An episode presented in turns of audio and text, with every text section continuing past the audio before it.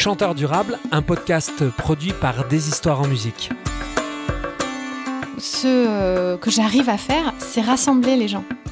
Ça, c'est mon moteur absolu de la vie, quoi. Mais là, je suis en train de faire une tournée de ouf avec euh, les doigts de l'homme, où là, je suis totalement une chianteuse. Que ce soit beau, faut que ce soit magique, je trouve ça cheap. Par exemple, le sol du théâtre. Dans la rue, ce qu'on faisait, nous, c'est qu'on essayait de trouver des petits endroits qui n'ont l'air de rien comme ça, mais qui, sont, qui potentiellement peuvent nous, nous emmener ailleurs. C'est hyper inspirant. Et je pense que ça suffit. Faut pas faire de prosélytisme. Si on peut euh, amorcer un petit peu euh, quelque chose qui va vers la joie, mais euh, super. Il faut arrêter de voir le verre à moitié vide. Si je lui dis cette phrase, ça, ne va servir à rien. Donc si on a pris conscience de trucs, eh ben, il faut les incarner. Et ça va marcher, c'est sûr et certain. Il y a trois ans, alors que j'arpentais les jardins des particuliers pour livrer la chanson à domicile, un couple d'amis s'étant récemment lancé dans la permaculture me dit T'es un chanteur durable. Je suis Théophile Hardy, co-créateur de la compagnie des histoires en musique, concerts de proximité, scènes partagées, rencontres vivantes, production en circuit court. Avec Chanteur Durable, je vous invite à découvrir les pionniers d'un nouveau territoire en chanson. Si ce podcast vous fait du bien, faites du bien au podcast, abonnez-vous ou mettez plein d'étoiles, parlez-en autour de vous, de vive voix ou par les réseaux, et venez découvrir notre catalogue de spectacles et notre boutique d'objets sur deshistoiresenmusique.com, des productions artisanales livrées en circuit court et à vivre en famille. Bonjour à tous. Il y a la galaxie des comètes, des étoiles filantes, créées et consommées par l'industrie du disque, les médias de l'instant, les plateformes de streaming. Et puis, il y a une autre galaxie dans laquelle on brille sans se consumer, dans laquelle on aime sans consommer. Amélie Lécrion habite cette galaxie. C'est une étoile non pas du berger, mais de la bergère, une artiste artisane populaire et exigeante qui guide et éclaire nos pas depuis plus de 20 ans par sa poésie intense et douce. Amélie, bonjour. Bonjour, merci pour ces belles images. écoute, c'était, tu, m'inspires, donc j'enchaîne justement en parlant de ça. La première fois que je t'ai vu, tu ne le sais pas, mais vu et écouté, c'était sur scène au Printemps de Bourges en 2004. Donc j'étais dans le public ce jour-là et euh, la prestation que, que, tu as donnée ce jour-là m'a beaucoup ému. J'ai même euh, tiré une larme. Euh, ce qui est pas si fréquent chez moi. ce jour-là, en fait, j'ai eu l'impression d'être avec toi sur scène, d'être inclus. pas à ta place évidemment, mais avec en tant que chanteur, je parle, mais avec toi. C'est-à-dire que en fait, ce que ça a déclenché chez moi, c'est plus un processus de complicité que d'identification. Et en fait, je trouve ça assez rare. D'accord. Voilà. Et euh, j'avais la sensation d'une fierté, si tu veux, euh, de, d'une sororité ou d'une fraternité, je ne sais pas comment dire. Euh, on est tous les deux lyonnais, je précise aux auditeurs. Nous sommes d'ailleurs à tout bout de champ, dans, les, dans la, cave d'à tout bout de champ, et on en reparlera un petit peu après. Est-ce que tu te souviens de ce moment sur scène? Oui, je me souviens de, du printemps de Bourges, euh, tout à fait. Bah, après, euh, euh, c'est surtout les souvenirs que j'ai, ce sont vraiment des souvenirs qui sont reliés à ce spectacle-là, comment on avait travaillé pour qu'il soit court et efficace, voilà, ce petit, ce petit extrait-là. et puis c'était un spectacle que j'ai beaucoup aimé jouer, donc j'étais j'étais dans mon élément, quoi. Voilà. Et puis après, je, pense que j'étais traqueuse, euh, particulièrement dans, ces trucs un peu de compète, là. Donc, euh, voilà. Mais, euh, mais je comprends ce que tu dis et ça me touche parce que, effectivement, ça m'arrive. Je vais voir très peu de concerts, mais ça m'arrive cette chose-là de. Parfois d'être, oui, oui, d'être, de me sentir en, appartenance dans une, un peu dans, comme dans une famille, quoi. Ouais. Et d'autant plus que, justement, quand tu es dans une logique de concours, moi, ça, ça m'est arrivé malheureusement assez fréquemment d'être dans des concours. Et mmh. euh, comme on est euh, parfois, c'était pas le cas, là j'étais pas du tout en concours et dans, cette, euh, dans ce printemps de Bourges, mais cette sensation qu'on est en compétition, que les talents sont en compétition et que ça implique le fait qu'on puisse craindre le talent. Bizarrement, C'est horrible, tu vois ce que je veux dire. Mm. Et là, ce Oui, jour-là, tu vois ce que je veux dire. Et, et- et ce jour-là, j'avais l'impression vraiment d'être euh, d'être embarqué à tes côtés, d'être euh, d'être euh, d'être fier de, de, de, de, de te voir comme ça sur scène parce que c'était il y, a, y a un peu de temps. C'était c'était pas très loin de tes débuts. T'as commencé quand exactement ta carrière? Je sais pas trop en fait. Mais c'est à peu près il y a 20 ans, voilà, c'est entre 2001 et 2003, quoi, tu vois, par là. Et puis euh, ce printemps de Bourges là, c'était en 2004. Oui, donc c'était Mm. pas très loin de, de, tes, Non, de tes débuts. Mais par même. contre, on avait beaucoup déjà joué, beaucoup, beaucoup. ouais, c'est ça. C'est-à-dire, Ouais. tu, tu peux dire. Non, non, je sais tu- pas, tu mais pas euh, on avait, oui, je pense qu'on avait déjà, enfin moi j'avais fait euh, une centaine de concerts, quoi. Ce qui est intéressant, c'est que tu es arrivé dans, cette, dans ce moment qui est stressant, on va dire un peu de compétition quand même, où il y a des professionnels dans la salle, avec de la route derrière toi. C'est-à-dire que Oui. tu, est-ce que tu as pu considérer ce concert comme un parmi d'autres? Ben non, pas vraiment. Bien sûr que non, parce qu'un concert euh, parmi d'autres, c'était. euh, bah déjà, il fallait prendre un extrait de notre spectacle, tu vois. Donc ça, c'est hyper frustrant pour, Combien de moi. temps? Ça devait être une demi-heure ou quelque chose comme ça, peut-être un peu moins, je je sais plus. Euh, mais non, c'était déjà une frustration de pas faire tout et puis d'être pas devant un vrai public, mais devant un public un petit peu euh, de professionnels qui qui sont totalement blasés euh, de voir des spectacles. Donc si euh, j'ai pu te toucher au milieu de tout ça, euh, tant mieux, mais euh, ça reste un truc vraiment hyper ingrat et très pas très pas du tout euh, confortable. Même si moi j'étais euh, dans mon élément dans le sens où où les chansons je les connaissais, où je connaissais bien l'équipe qui était sur scène, où j'étais dans dans une espèce de confort comme ça euh, avec mon personnage, les chansons, le, le- voilà. Et est-ce que dans ton choix justement de, de chansons, comment tu avais procédé pour choisir tes, tes 30 minutes? Est-ce que tu avait te travaillé rappelles? avec Fred Radix. Ouais. qui est un, un- personne qui, qui nous suit depuis euh, 20 ans en fait, puisque voilà, on a commencé à travailler ensemble euh, déjà en 2003 ou 4, et puis on n'a jamais cessé de travailler ensemble, donc c'est chouette.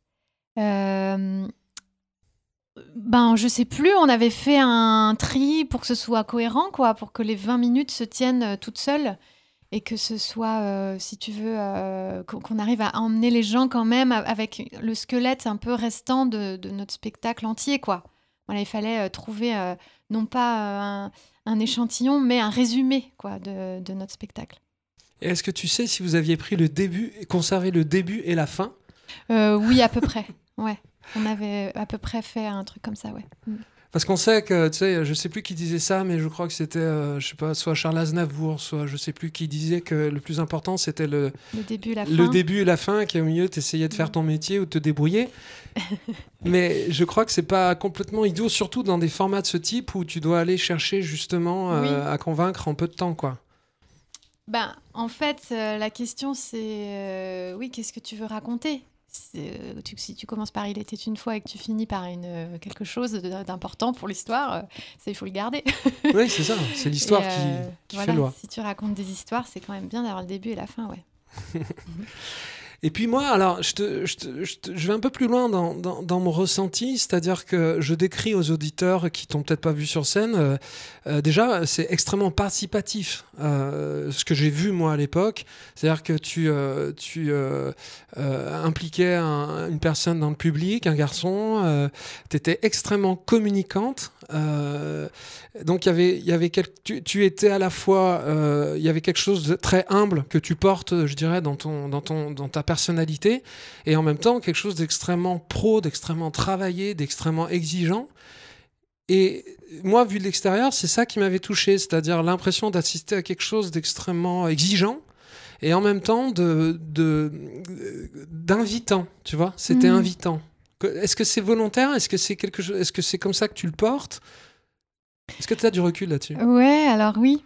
Euh, j'en ai parce que ça fait 20 ans. Mais, euh, mais ça fait depuis pas si longtemps que j'en ai en fait. Ah oui. Il y a des choses qui me sont apparues euh, assez récemment. Parce que j'ai toujours eu l'impression, cette fameuse chose du- du- de l'imposteur, là, de, de- de me dire, de toute façon, je fais ça, mais je sais pas si c'est vraiment ma place. et puis, et, et puis je pourrais faire d'autres trucs. voilà. Et en fait, il y a quelques années, je me suis dit non. en vrai, je ne peux pas faire autre chose et c'est ma place et il faut que je l'assume quoi complètement euh, et que et, surtout que j'assume cette chose de ma personnalité qui est mon karma. Enfin, je sais pas comment ça s'appelle, mais ce pourquoi je suis faite et ce pour ce euh, que j'arrive à faire, c'est rassembler les gens. Ça, c'est mon moteur absolu de la vie, quoi. et que ce soit dans ma vie professionnelle ou pas, euh, d'ailleurs, mais euh, c'est vraiment un truc qui, qui, me, qui me constitue intrinsèquement. Donc, faire ce métier, c'est vraiment l'idéal parce que avec mes chansons, j'arrive euh, à rassembler des gens et à faire euh, des espèces de communions comme ça, euh, des rassemblements où on peut être tous à notre niveau, touchés ou pas, mais en tout cas autour d'une chanson ou autour d'un moment partagé. quoi. Tu as trouvé ta raison d'être en fait avec le temps Oui. Ta vibration, ta raison d'être J'ai trouvé aussi la validation. Je, me suis validée moi-même dans le métier, quoi. Je me dis ah oui, bon bah c'est bon, alors du coup on peut faire ça. on peut, je peux continuer à le faire sans me dire bon, euh, peut-être que c'est pas ma voix, euh, voilà. Non, là c'est bon, je, je l'assume. Ce qui est intéressant dans cette raison d'être aussi, c'est qu'elle, comme elle, elle est extrêmement inclusive, elle inclut énormément le public. C'est pas, tu vois, une, lumière uniquement focalisée sur toi, peut-être que c'est plus compatible avec ta personne qu'un trip égocentrique où là tu te serais peut-être tu te serais senti moins légitime ou moins à l'aise, moins en, correspondance ou en vibration.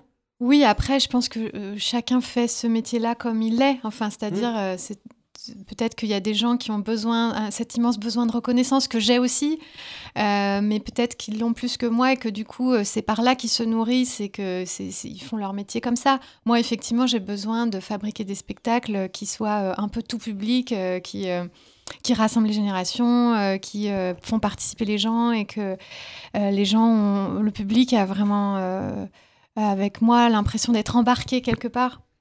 Euh, voilà, ça, euh, c'est, ça, c'est du savoir-faire, euh, je dirais. Du savoir-faire comme, un, comme un, mec qui souffle le verre au bout de, plusieurs années, il arrive vraiment à faire un truc qui correspond exactement à ce qu'il veut. Quoi. Ça, je suis cap maintenant. et je l'assume aussi. et même si j'avais ce feeling-là déjà il y a 20 ans, aujourd'hui, je l'ai vraiment euh, travailler dans le sens où euh, je, l'utilise euh, pour raconter des choses.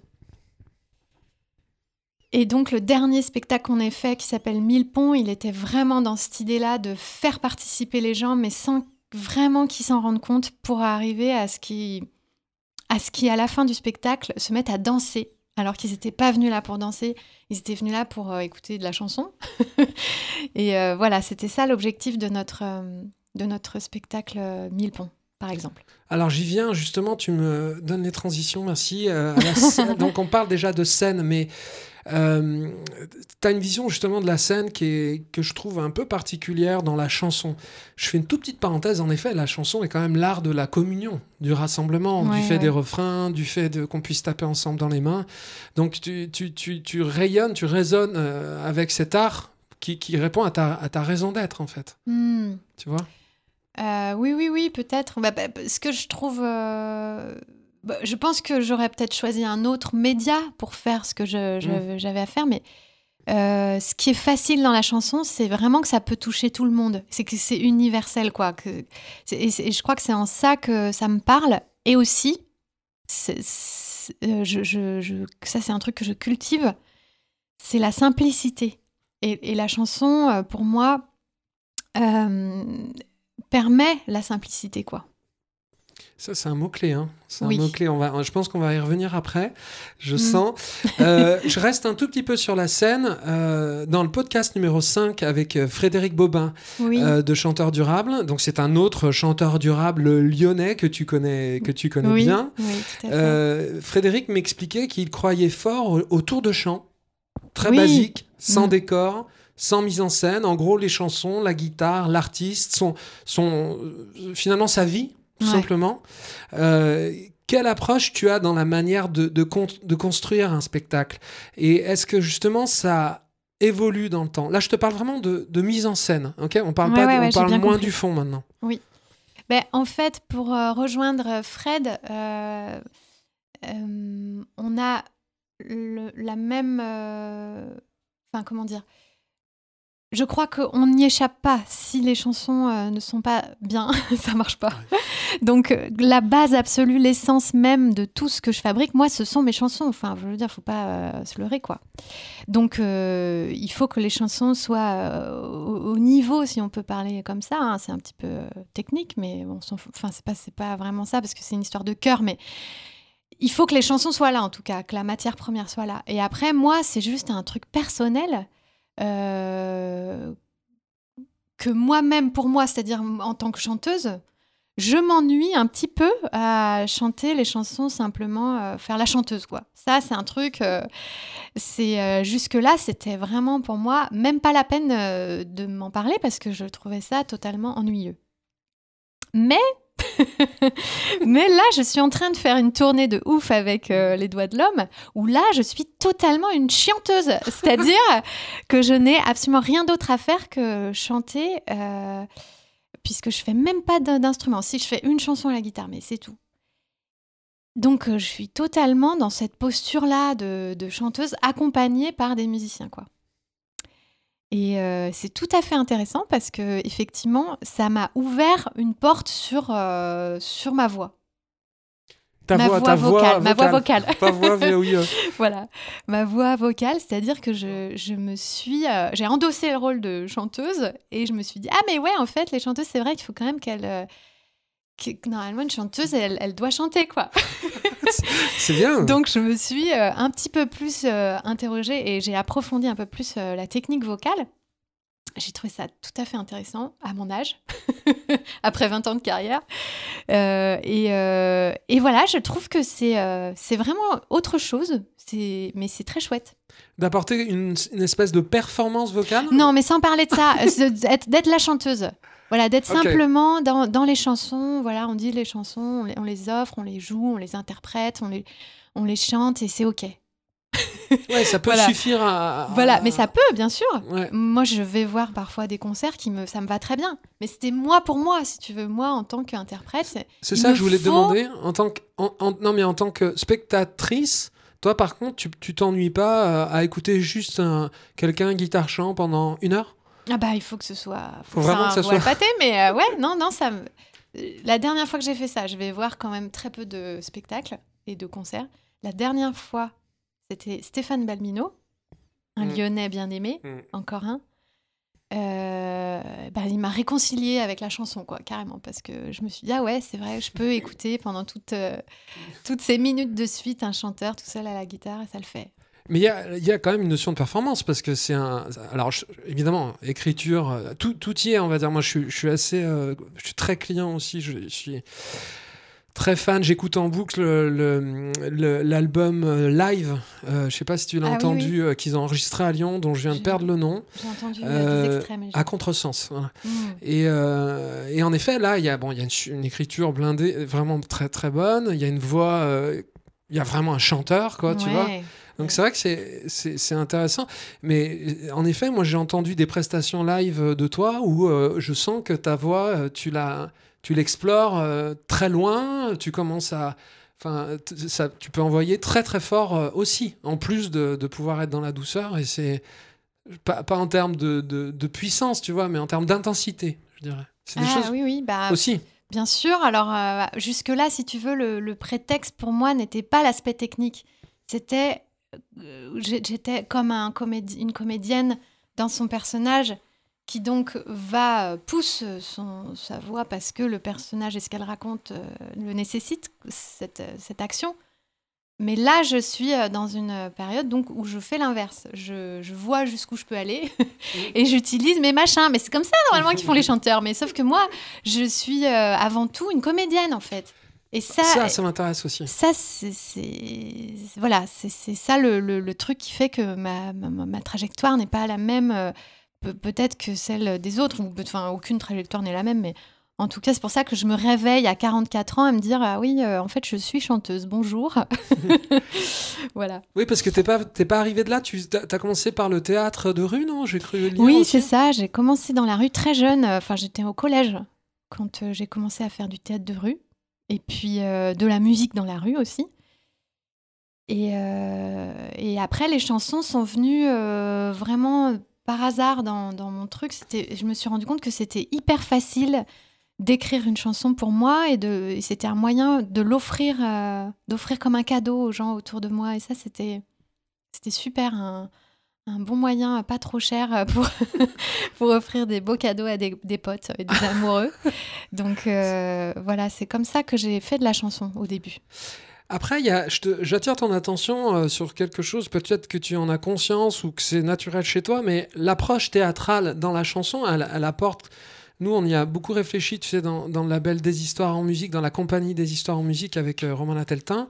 Euh, elle est intéressante parce qu'elle permet euh, d'avoir un visuel fort, ce qui permet d'avoir des images, par exemple. Je te, donne des choses très pragmatiques, là, des images pour faire un teaser, un visuel, en effet, tu vois, une affiche, quelque chose où il, il se passe quelque chose, tu vois, c'est pas juste un chanteur avec une guitare, une thématique aussi forte. Et ça, c'est une approche théâtrale. Hmm. C'est aussi une approche qu'on a dans le public jeunesse. C'est-à-dire que tu vas arriver, tu as un titre intense, euh, un petit, une petite ligne de, description, une, jolie, un joli visuel, tu vois, et puis une histoire. Quatre phrases qui racontent une histoire. Et là, euh, dans un centre culturel, les abonnés auront envie, par exemple, d'aller voir ce spectacle sans forcément avoir entendu la musique. Et après, une fois qu'ils sont euh, au spectacle, là, il n'y a que la musique, il n'y a que les chansons. Enfin, c'est un ensemble, mais je veux dire, en effet, on mm. revient à ce qu'on disait tout à l'heure, c'est la qualité de la chanson est fondamentale. Euh, mais est-ce que tu as réfléchi à ça, au fait que c'est pu, dès l'origine, vu que tu étais dans une approche assez atypique, moi je trouve dans cette direction-là, où on était plus à faire des, tu vois, au lieu de faire des décors, peut-être des résidences où on ferait un plan lumière, tu vois, ou un truc comme ça, tu arrivais avec une approche jouée, participative. Est-ce que tu penses que ça, ça a joué pour permettre euh, les, programmations en salle, en fait. Tu sais pas ça? Non, j'en sais rien. T'as pas réfléchi à ça? Non, parce que euh, moi, je suis une enfant gâtée. C'est-à-dire que je, je ne suis pas. Euh, je, ce, n'est pas moi qui me fais tourner. Oui. Donc, je n'ai pas euh, ces questions dans la tête. moi, ce, qui, ce que j'ai toujours fait, c'est faire des chansons. Et ça a toujours été les chansons qui ont défini la suite. Ça a toujours été la matière première, c'est-à-dire que je n'ai jamais eu, à part pour euh, l'album La Bergère aux mains bleues, mais bon là c'est c'est vraiment un, livre, c'est un autre projet, mais euh, je, n'ai jamais eu euh, une idée avant d'écrire des chansons, si tu veux. C'est les chansons qui, qui fabriquaient elles-mêmes, mises bout à bout, un thème, un visuel, une couleur de costume, des musiciens, des instruments, voilà. Est-ce que tu étais motrice? Pour donner une dimension théâtrale à ces spectacles dès le début ou est-ce que c'est ton, ton entourage, ton tourneur Ah non, c'est moi, c'est moi. C'est toi. non, mais tu vois, comme quoi, c'est quand tu dis que tu es une enfant gâtée, mais c'est toi qui, dès bah, l'origine. tout ce qui est artistique, c'est moi qui insufflais les choses, même euh, si euh, avec Bruno de Neom, euh, qui est mon manager depuis 20 ans, donc. on, a, on a toujours, il, a, il a toujours su, si tu veux, me alimenter mes idées, euh, euh, faire même, parfois donner des idées euh, concrètes pour que, que, si tu veux, ça, ça, la mayonnaise prenne quoi. Ça, on a toujours eu cette chouette facilité à pouvoir se, se donner un, du tac au tac et de fabriquer, fabriquer du rêve quoi. et, c'est vraiment ça, c'est super. après, avec aussi Olivier, Longre, les musiciens avec lesquels j'ai bossé, voilà, il y a toujours eu une espèce de truc qui faisait que. Mais par contre, l'idée que de rendre les choses visuelles, en fait, c'est même pas visuel, c'est beau. Poésie visuelle. Moi, j'ai toujours. Poésie euh, visuelle, j'ai toujours euh, trouvé ça cheap, quoi. Il faut que ce soit beau, il faut que ce soit magique. Je trouve ça cheap. Par exemple, le sol du théâtre. Bah là, on a de la chance sur cette image, ça se voit pas trop, mais Souvent, le sol du théâtre, euh, c'est moche. Y a, enfin, voilà. Moi, j'ai besoin, pour, pour, pour, pour m'appuyer sur le fait que le public embarque avec moi, j'ai besoin qu'ils ne puissent pas se raccrocher à quelque chose qu'ils connaissent et en plus qu'il soit moche. Donc, je fais en sorte que chaque détail compte pour que visuellement, le, public puisse vraiment se sentir ailleurs, quoi. Là, je, comprends très bien. Je comprends mieux. Mais c'est peut-être justement d'où tu viens euh, qui t'a ouvert cet espace visuel Tu parlais du théâtre. Bah oui, oui, dans la Euh, rue, euh, bah, tout est moche autour, alors il faut bien trouver des solutions. faut créer la magie. Voilà, exactement. Et euh, enfin, tout est moche, justement. non, c'est pas vrai, parce que dans la rue, ce qu'on faisait, nous, c'est qu'on essayait de trouver des petits endroits qui n'ont l'air de rien comme ça, mais qui, sont, qui potentiellement peuvent nous, nous emmener ailleurs, euh, parce qu'on rajoute un personnage avec un costume très étrange, et du coup, on sait plus où on est, quoi. Voilà, c'est ça, c'est ça qui est intéressant dans la rue, c'est euh, retourner, le, euh, retourner le truc.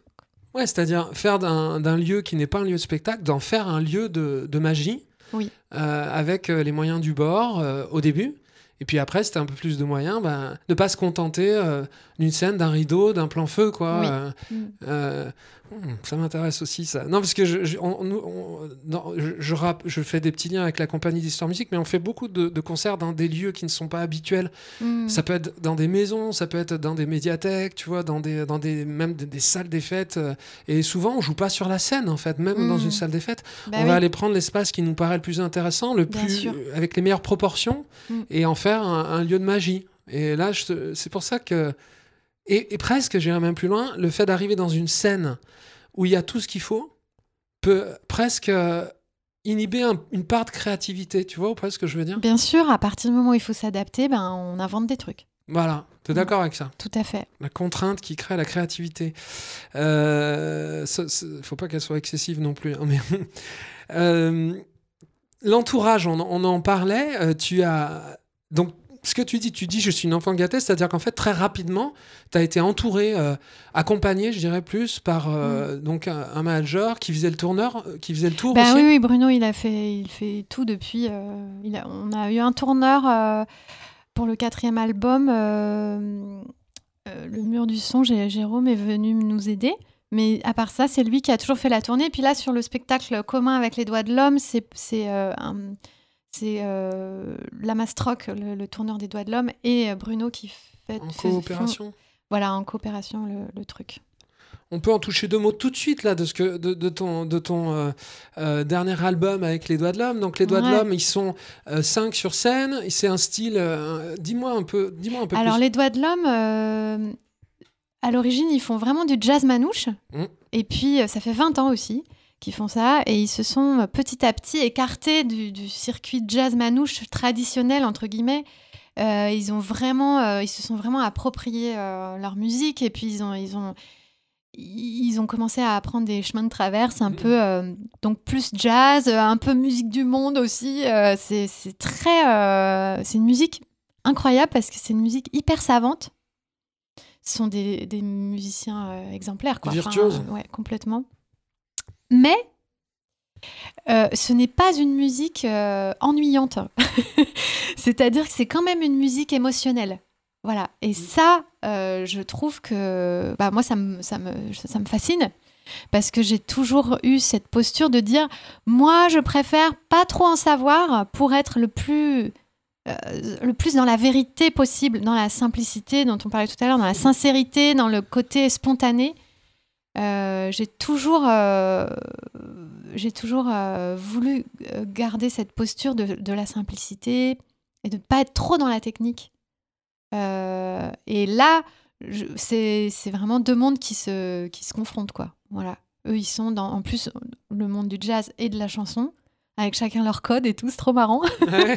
Exemple? ouais, bah, par exemple, bah, dans, dans une chanson, il y a des solos. Ouais.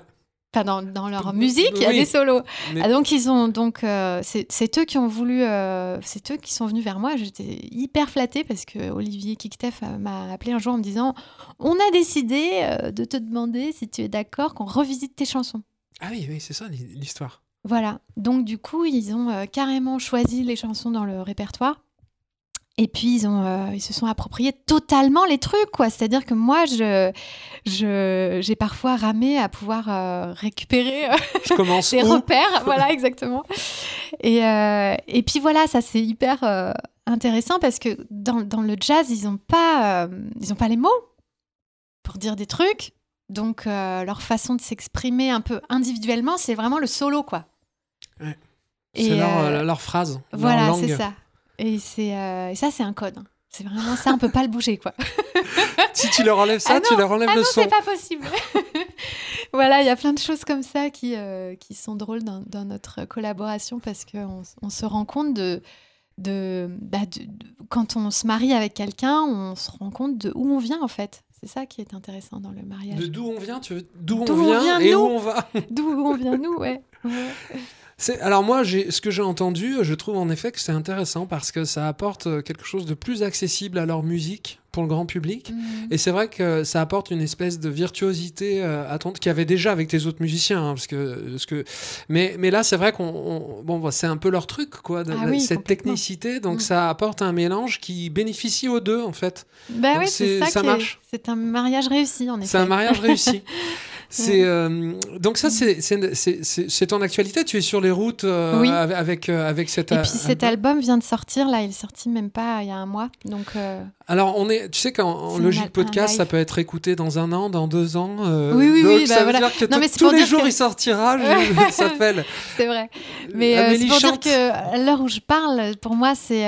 Enfin, sortir un album, j'en ai pas sorti énormément, donc c'est quand même une joie.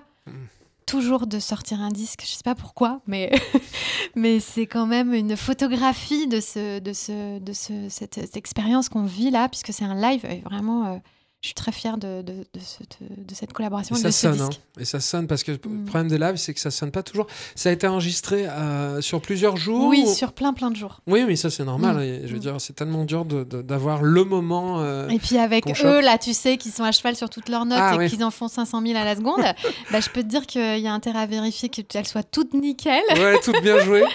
Voilà, Intéressant. c'est compliqué, mais Ouais. euh, ils ont fini par, par être OK. À sortir quand même quelque chose. C'est dur hein, d'accoucher d'un Ouais. objet figé. Oui, tout à fait. C'est dur. Hein. Que- quelle approche t'as là-dessus? Moi, moi, je, Mm. Moi, trouve, je trouve ça hyper joyeux euh, Ah ouais. au moment M, mais c'est après, quand on réécoute, qu'on se dit, euh, surtout les albums. euh, les albums qui sortent souvent en début de tournée, une fois que tu as fait Ah ouais. euh, 200 dates du spectacle, tu- les chansons ne, ne sont plus les mêmes. Donc en réécoutant les disques, moi souvent je me dis ah mais quel dommage, il faut enregistrer les disques à la fin des tournées quand ils ont quand les chansons ont pu vivre euh, vraiment euh, la tournée quoi, Et là, vous l'avez enregistré à quel moment? Avant ou? Au milieu. Ah bah c'est l'idéal ça. Ouais, Ça, tu mal. peux quand même les vendre en concert. Voilà. Alors, euh, attends, j'en suis où là? Tu m'as. Oui, non. La question justement par rapport à cet entourage. Ah oui, distribution. C'est distribué. euh, Alors, tu as été longtemps distribué. Par l'autre distribution, Et oui. je vois pas le logo. C'est distribué. Non, là c'est pas distribué, c'est- une sorte d'édition limitée en fait. Euh, D'accord. on ne le vend que sur notre label, Ouais. sur notre site, euh, le site De, du label de Néom de Neom, Ouais. et euh, à la fin des concerts. Parfait. Ok, ça m'intéresse Voilà. beaucoup ça aussi parce que euh, la question c'est euh, est-ce que euh, euh, ce- cet entourage, cet entourage, tu sais, on est, là on va rentrer dans l'approche permaculture et on, et on va aussi rentrer dans l'approche circuit court. Toi, tu es quelqu'un qui est que je trouve un peu euh, entre les deux, c'est-à-dire que euh, tu as un entourage important, donc tu as une espèce d'organisation, que ce soit le tour, le management, euh, la distribution. C'est, ce sont dans l'approche permaculture, c'est ce qu'on peut dire des intermédiaires. C'est pas un beau mot, hein. j'en, conviens, mais ce que je veux dire, c'est que c'est des gens qui doivent, qui, qui participent à, la, à la production et qui doivent du coup être rémunérés pour cette production. Et du coup, ça demande des, euh, des, des dates hein, vendues un peu plus chères s'il y a un tourneur, parce que c'est bien évident qu'il lui faut euh, sa rémunération. Ça demande euh, des euh, euh, pareil beaucoup de disques vendus parce que il faut payer la prod le distributeur tu vois tu Mhm. vois ou pas ce que- là où je veux en venir ma question c'est comment tu vois avec l'évolution du disque plus que la crise du disque avec cette approche de crise sanitaire, la crise sanitaire qu'on a passée, je, on est, il semblerait qu'on soit au bout. Euh, alors on vous parle, la crise Covid-19 euh, qui a fermé les salles pour beaucoup. Comment tu vois les choses en fait? Est-ce que ça a un impact euh, sur ta manière de voir ta carrière tout simplement, à la fois sur le disque et sur la scène Oui. Ah. Alors, euh, ce mot de permaculture euh, est très important pour moi. C'est ce pourquoi je suis là, en fait, venue. Parce que tu m'en as parlé. Euh, et tu m'as dit, euh, tu m'as fait une approche de ton, de ton, euh, de ton podcast. Et c'est là, je me suis dit, ah oui, donc là, ça m'intéresse. Effectivement, il y a cinq ans, avec Bruno, on, on a commencé à réfléchir à la permaculture parce que j'ai une copine qui m'a dit mais tu sais la permaculture c'est pas que en agriculture c'est aussi la permaculture humaine et ça c'est personne n'en parlait c'est quand elle m'en a parlé j'ai halluciné je me suis dit mais bien sûr et depuis cinq ans avec Bruno on se questionne là-dessus sur, comment intégrer cette notion euh, de permaculture et surtout cette notion de, de cohérence en fait dans notre métier parce que on, euh, a nos vies personnelles où on fait Enfin, moi, je suis écologiste depuis, euh, depuis des années, depuis 15 ans, et j'essaye de, faire que ma vie soit cohérente avec mes pensées. Mais je n'arrive pas, je n'arrivais pas jusque-là à ce que ma vie soit cohérente avec mon métier, mes pensées soient cohérentes avec mon métier. Donc, il y a cinq ans, quand on a commencé à s'interroger, on a euh, concrètement ramé pendant des années à se dire on ne sait pas faire, on ne sait pas comment faire jusqu'à ce qu'il y ait cette crise-là qui, euh, qui, qui euh, quelque part, accélère un peu tout et, nous confronte à des choses concrètes. Les salles fermées, voilà, puis le, disque qui ne se vend plus, alors que notre économie était basée dessus. On a vendu énormément de disques pour notre petit niveau de, de notoriété. Peux-tu préciser pour, pour les gens qui nous écoutent, parce que c'est assez rare hein, pour quelqu'un qui dit indépendant ou pas surmédiatisé, les ventes que, que tu as pu Alors, ça peut paraître complètement ridicule, hein, mais pour nous, c'était une, une économie. C'est-à-dire que moi, euh, enfin, vendre notre premier album nous a permis de faire le suivant. Vendre euh, le deuxième album nous a permis de faire le suivant. Et après, ça s'est arrêté. C'est-à-dire que l'économie d'un disque ne peut plus aujourd'hui permettre de faire le suivant. D'autofinancer le prochain. Mmh, donc, c'est-à-dire que tout ça est complètement euh, descendu dans, le, dans le, chiffrage. et donc, on ne peut plus compter sur les disques. C'est pour ça que, notamment, on ne le distribue pas celui-là parce qu'en fait ça ne nous sert à rien. ça, mm. ça, nous fait beaucoup beaucoup euh, faire d'albums puisqu'il faut le mettre partout dans tous les magasins et en même temps à, un moment donné ces albums-là nous reviennent mm. donc euh, ça, ne nous euh, sert pas, ça, nous fait perdre de l'argent, ça fait fabriquer des disques qui ne seront pas vendus, c'est nul quoi, c'est du gaspillage. Mm. Ça rentre pas dans la dans l'esprit. Bah non non pas du tout. Donc alors du coup, toutes ces réflexions nous ont amené au fil du temps à il y a pile un an où on euh, où on a euh, commencé à réfléchir à un projet alternatif avec Hélène Piris. Oui, bien sûr. Donc autre lyonnaise euh, bien et qui est aussi qui a sorti son album chez Neom là en septembre dernier. Exact. Et en fait, on a, il se trouve qu'on a vraiment une affinité de, de, de cœur, mais aussi de, de réflexion, de pensée. C'est très fluide quand on discute de tout ça. Et on est en train d'imaginer une façon de tourner différente. Un truc qui puisse nous correspondre et surtout qui soit à l'encontre de tout ce qu'on a toujours, euh, de tout ce qu'on nous a toujours dit.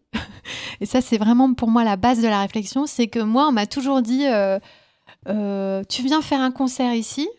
On t'invite à venir ici faire un concert, mais par contre, pendant toute l'année ou pendant six mois ou pendant trois mois, tu n'as pas le droit de faire de concert autour. Exclusivité cette, cette exclusivité, voilà. Ça, c'est un truc de programmateur. on, est au cœur du sujet, on est au cœur du sujet. Là. Et en fait, avec euh, certains programmateurs, et notamment euh, avec Henri Dalem, avec lequel j'ai fait beaucoup de choses euh, ces dernières années, Henri Dalem qui s'occupe des pénitents à Montbrison. Montbrison on, était bien d'accord qu'en fait, cette histoire d'exclusivité était fausse et que c'était même l'inverse. C'est-à-dire que plus on joue dans un endroit et plus on génère du public. Voilà. Donc, ma conclusion et notre conclusion était donc euh, que non seulement on en avait marre d'être dans une espèce de, truc éphémère, d'arriver le, jour même, de faire un concert, de repartir le lendemain, d'aller ailleurs, tout ça dans une espèce de frénésie totale où euh, on est crevé, on n'a pas le temps de voir les gens, on voit, les, gens trois secondes. Ça n'a, voilà, on s'est, dit, il faut qu'on reste plus longtemps. Et donc, on est en train de réfléchir à une façon de faire où euh, on reste plus longtemps, mais vraiment plus longtemps. Et on, se laisse du temps pour euh, fabriquer d'autres choses que les concerts. Donc, c'est-à-dire, euh, quand je dis vraiment longtemps, euh, notre idéal, c'est 15 jours.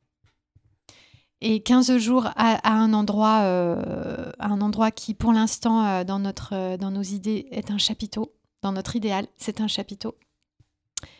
et dans ce chapiteau, il, y aurait toutes sortes de choses, pas seulement des concerts, mais aussi des choses qu'on a perdues, par exemple des veillées des choses, euh, des, des, soirées qui pourraient, euh, des soirées et des journées d'ailleurs, qui, qui seraient basées sur vraiment l'échange, le, rassemblement des, générations, là, dont on parlait tout à l'heure. Le, fait que, euh, aussi, que qu'on on arrive quand on arrive dans un, dans un lieu, dans un, dans un pays, les gens ont sûrement plein de choses à nous apporter. Nous, on arrive avec notre science, on leur joue notre, notre spectacle et puis on s'en va. Mais non, en fait, ce qu'on a envie de faire, vraiment, nous, en tant qu'humains aussi, c'est d'être dans l'échange, c'est-à-dire euh, de dire bon bah ok, on vous joue notre spectacle, mais vous, qu'est-ce que vous avez à nous raconter comme histoire quoi? Et de te nourrir aussi du, de la terre où tu, où tu es, où tu fais escale. Alors c'est pas tellement de me, oui, me nourrir en tout, en tout cas moi ce que je là où je, où, je travaille depuis, euh, depuis un an c'est vraiment la relation. Qu'elle soit euh, la relation amoureuse ou la relation avec ma fille ou la relation avec ma mère ou la relation avec mon, manager ou celle avec mon public. J'ai envie de toutes les soigner, mais comme si c'était euh, précieux, tellement précieux, et c'est le cas, que euh, je veux les soigner. quoi. Donc cette, cette tout ce questionnement autour de euh, de, de, de, rester longtemps vient à la base de ça, de soigner ma relation avec mon public.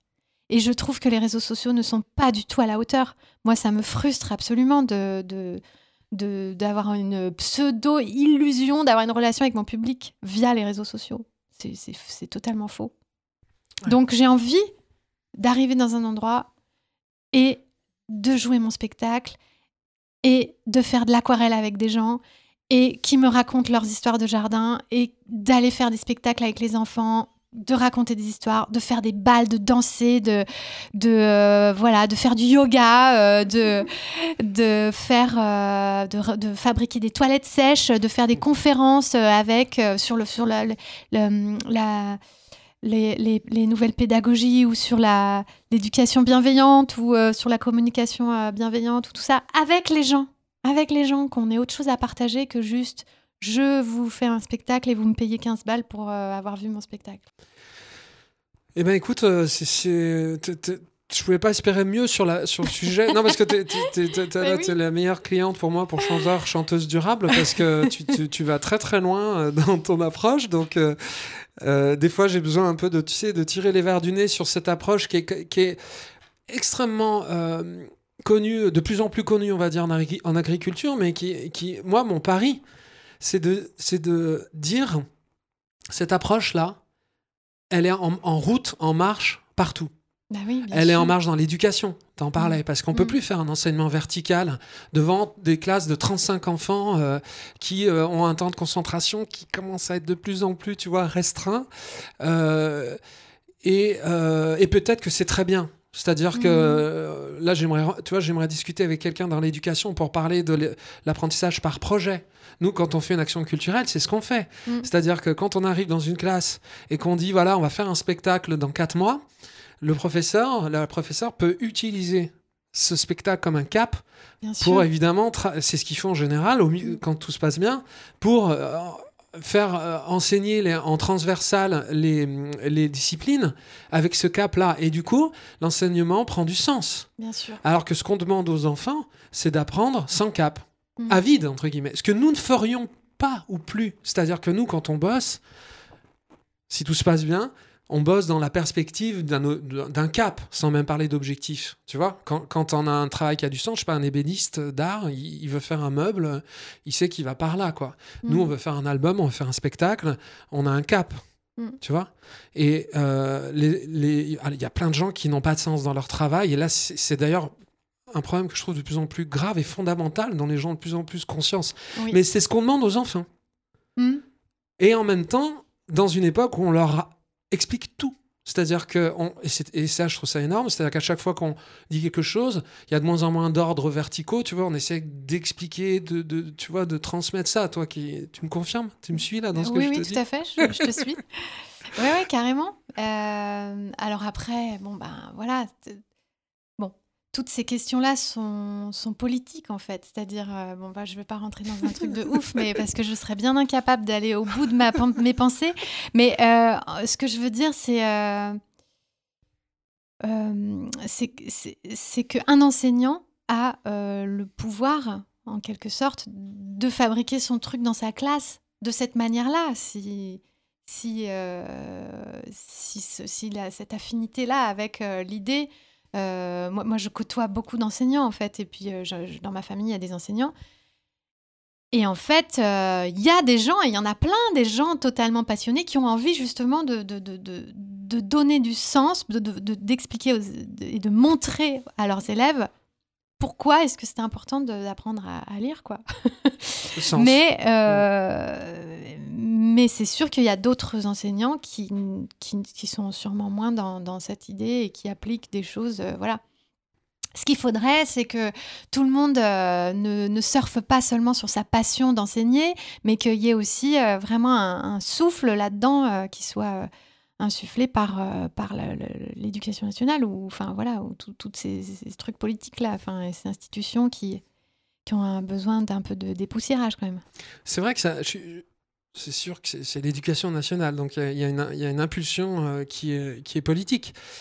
Mais moi je vois ça bouge beaucoup dans les petites classes mais moi quand tu vois ce qui se passe dès que tu arrives au collège au lycée dès que les échéances s'approchent là c'est fini c'est vertical, de chez vertical. Mm, mm. Et, là, et, presque, parfois j'ai l'impression qu'on habitue euh, les jeunes adultes à être dans une approche de faire des choses sans savoir trop pourquoi, et que ça les poursuit tout au long euh, de leur carrière, parfois jusqu'au bout, ou des fois jusqu'à l'âge du milieu, où là tu commences à te réveiller en disant hop, hop, là il va falloir que je me réveille parce que je veux pas faire ça toute ma vie.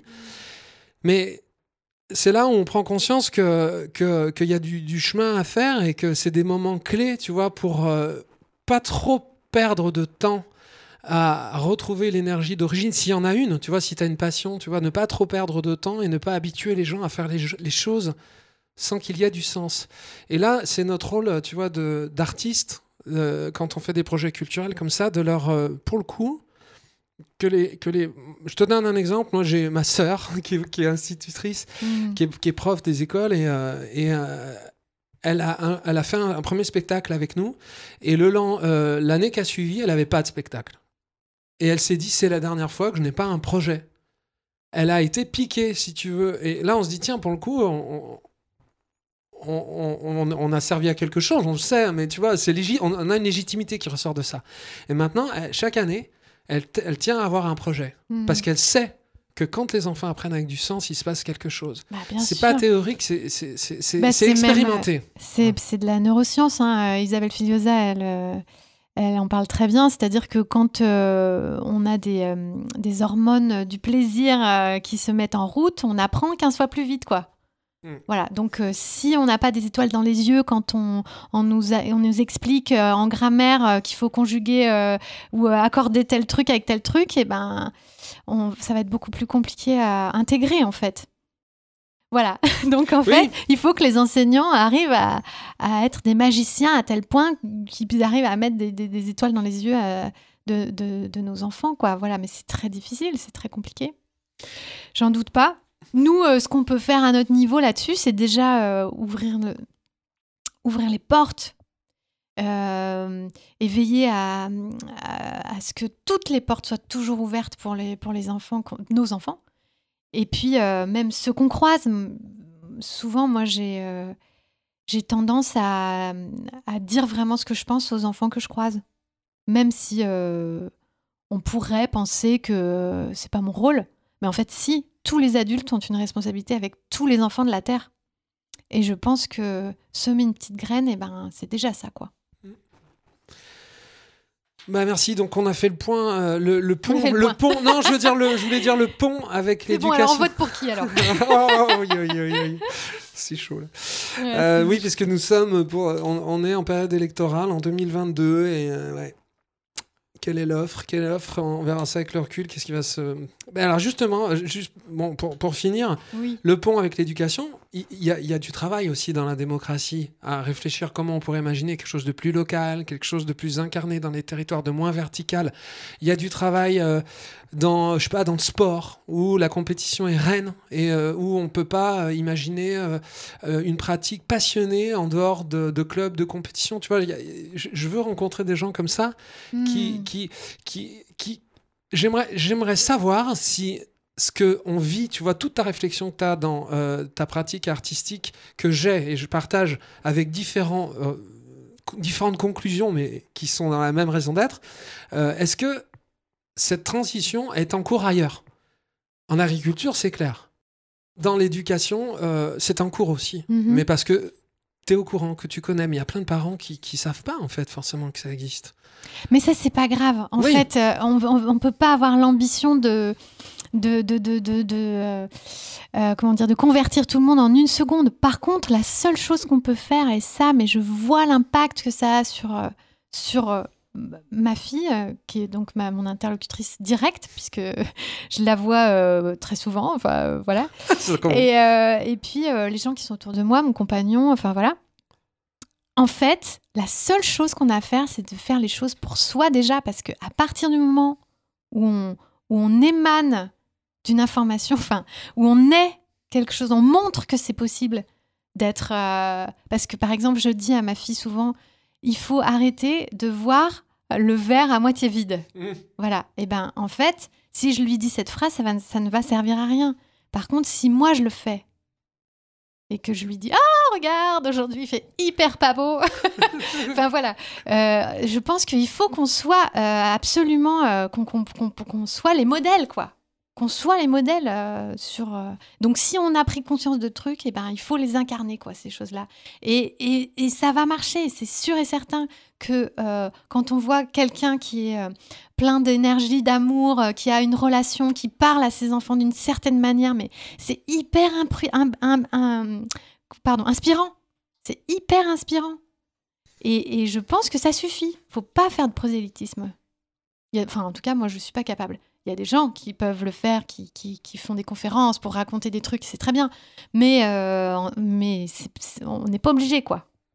Et en plus, je pense que plus tu incarnes, plus, euh, voilà, plus tu proposes quelque chose d'incarné, plus en face il n'y a pas de sens, plus, ton, plus c'est exponentiel. C'est-à-dire la manière de fédérer peut, peut vraiment grandir. Pourquoi je te dis ça? Parce que j'ai la notion d'urgence qui, moi, me, Hmm. me, me, me, me taraude. C'est-à-dire Oui. que ton modèle, je le comprends parfaitement et je, je, c'est en ce moment là où j'en suis moi. Mais c'est tout Mhm. neuf, hein, ça doit dater d'hier ou d'avant-hier. C'est-à-dire de ne pas être euh, dans le prosélytisme, de ne pas être dans l'urgence. C'est aussi le- le- l'objet de ce podcast, Oui. c'est d'échanger pour juste témoigner, en Mhm, fait. mhm, Et des différences en plus. mhm. Euh, mais euh, c'est l'urgence qui, qui, qui crispe, Mais ça, l'urgence, c'est- c'est relié à la peur. bien donc, sûr. donc, il faut abandonner ça. il faut renoncer à notre peur, nos peurs. Ça, c'est un grand T'as travail. une clé pour ça? Non, non, j'en ai pas. euh, j'en ai pas. euh, euh, enfin, chaque jour, c'est une nouvelle ou une différente, en fait. Une clé. une qu'on t'a refilée vite fait euh, juste Ouais. la veille, et puis une autre que tu entends parce que tu as entendu un podcast, justement, qui te.